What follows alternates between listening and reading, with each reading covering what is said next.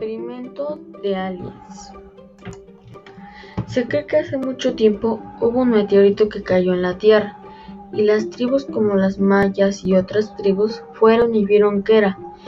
Tenía un líquido raro, el, meteorito, claro, y con ese líquido hicieron como un agua, que si la tomaban de ella podían hablar con los aliens y ahora en la actualidad hicieron pruebas que que se ofrecieron unos estudiantes, les pusieron el líquido, dijeron que podían comunicarse con los aliens y los aliens les dijeron que aún no se han comunicado muy bien con los otros seres humanos.